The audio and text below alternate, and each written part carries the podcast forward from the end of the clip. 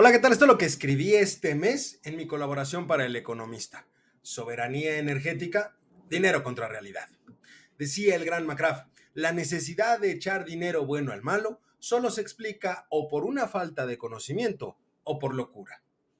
Hablar de Pemex en el contexto de la 4T genera intensos debates y preocupaciones sobre todo cuando se anuncian acciones como la reciente publicación por parte del presidente López Obrador de un decreto que condonó a Pemex aproximadamente 87 mil millones de pesos en impuestos que debió pagar al fisco durante los pasados meses. Esta acción se suma a un total de poco más de 450 mil millones de pesos en apoyos fiscales otorgados por el gobierno federal a la empresa durante la presente administración.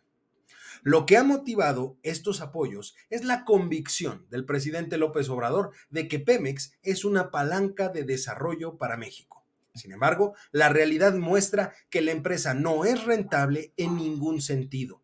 La falta de una estrategia clara y eficaz para aumentar la extracción de crudo y mejorar la eficiencia operativa ha llevado a una situación donde la empresa enfrenta graves problemas financieros y operativos.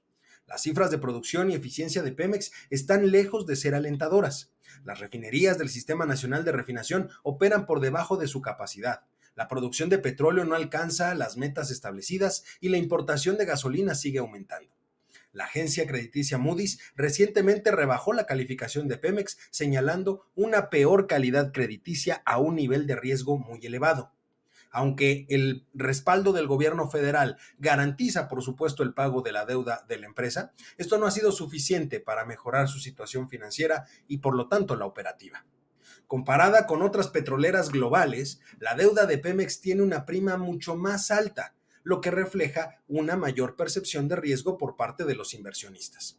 Mientras que empresas como por ejemplo ExxonMobil o la Saudi Aramco tienen primas de riesgo considerablemente más bajas, Pemex enfrenta a una situación más desafiante en los mercados financieros. Por su lado, el Instituto Mexicano para la Competitividad, el INCO, estima que el total de aportaciones a Pemex entre 2019 y 2023 alcanza los 70 mil millones de dólares, lo que equivale a 1.32 billones de pesos, millones de millones. A pesar de esta inversión masiva, los resultados esperados en términos de rentabilidad y eficiencia no se han materializado y por si fuera poco, la construcción de la refinería de Dos Bocas, uno de los proyectos emblemáticos de este gobierno, no ha avanzado según lo planeado. Hoy tenemos una refinería que no refina absolutamente nada. Además, el pasivo laboral de la empresa es mayor que su valor propio, lo que indica que la situación financiera por la que pasa es totalmente precaria. Por su parte, la falta de interés en impulsar la reforma energética de 2014 ha limitado las oportunidades de Pemex para aumentar la producción de crudo y transferir parte del riesgo a los inversionistas privados.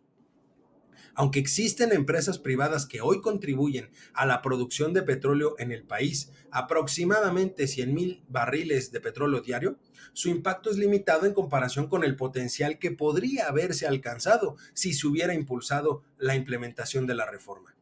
En este contexto, surge entonces la pregunta de si se ha logrado la soberanía energética que tanto ha promovido el presidente de la República. La respuesta es que no, ya que Pemex hoy no produce más ni de manera más eficiente que en el pasado. Además, el costo de mantener esta supuesta soberanía energética ha sido considerablemente alto y no ha generado ningún beneficio real.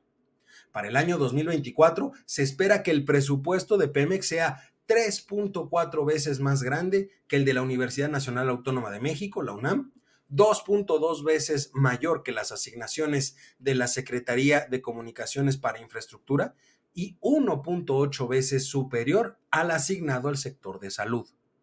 Estas cifras ponen de manifiesto la magnitud del gasto público destinado a una empresa que, dicho sea en buen castellano, está quebrada y cuyos objetivos operativos y financieros podrían poner en jaque las finanzas públicas mexicanas en el corto plazo.